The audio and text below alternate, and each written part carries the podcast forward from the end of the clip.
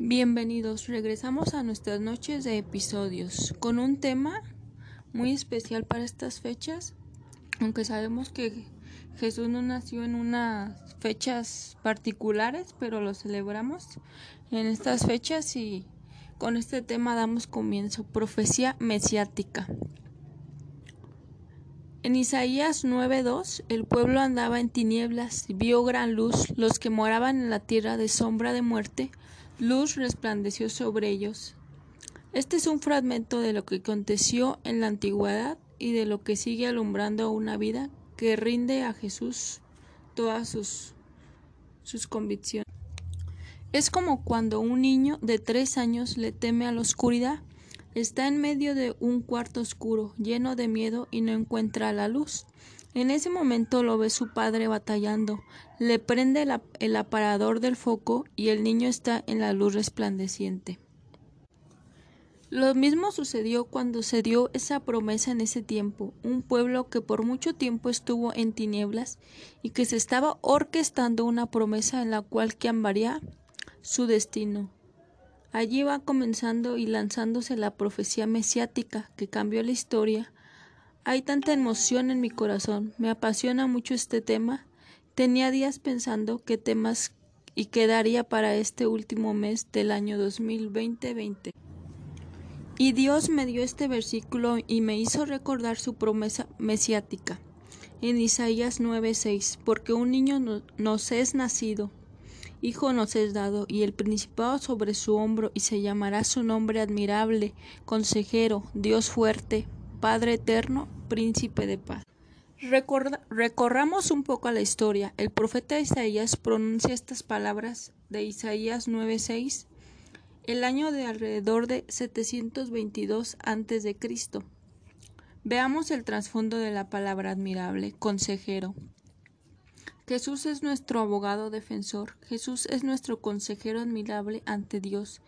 Él es nuestro mediador e intercesor que nos calma, nos consuela y nos aconseja como nuestro abogado ante Dios. Él nos defiende ante el tribunal de justicia de Dios y se ofrece a sí mismo como pago de nuestras transgresiones.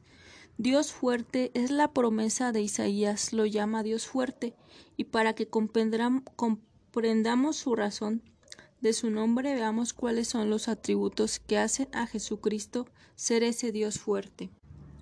Y reposará sobre él el espíritu del Señor, espíritu de sabiduría y de inteligencia, espíritu de consejo y de poder, espíritu de conocimiento y del temor del Señor. Ese lo podemos encontrar en Isaías 11.2.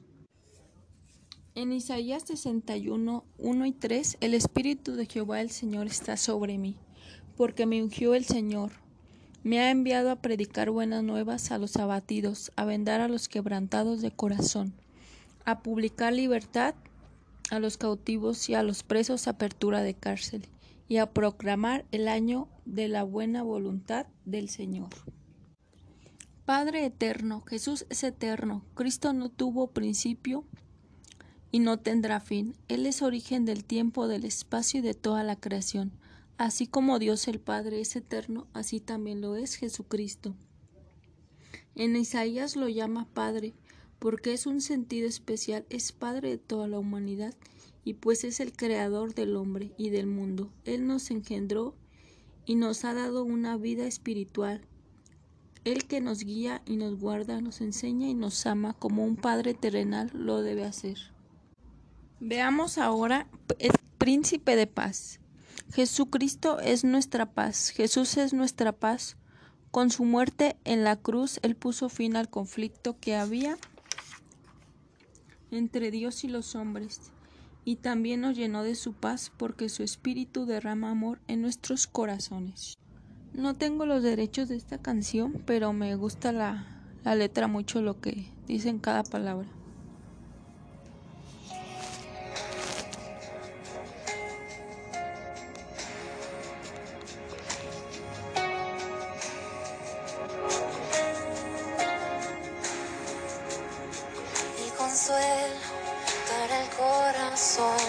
llora. El aliento cuando ya no queda más. La esperanza del futuro que se acerca. La confianza de que todo.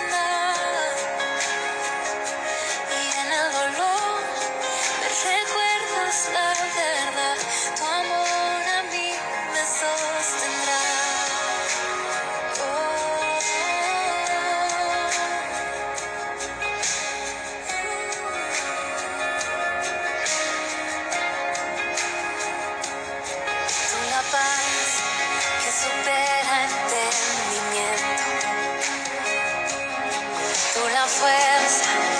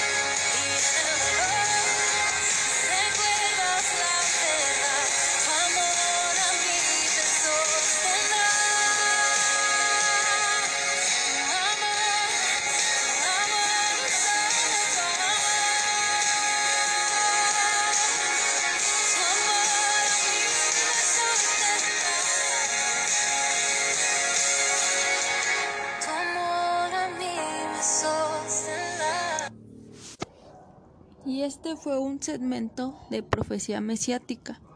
Y pues vamos a otra vez a, mencionar un poco el, el texto de Isaías 9:6. Porque un niño nos es nacido, hijo nos es dado, y el principado sobre su hombro, y se llamará su nombre admirable, consejero, Dios fuerte, Padre eterno y príncipe de paz. Y con este episodio. Este, que Dios los bendiga y nos vemos hasta la próxima.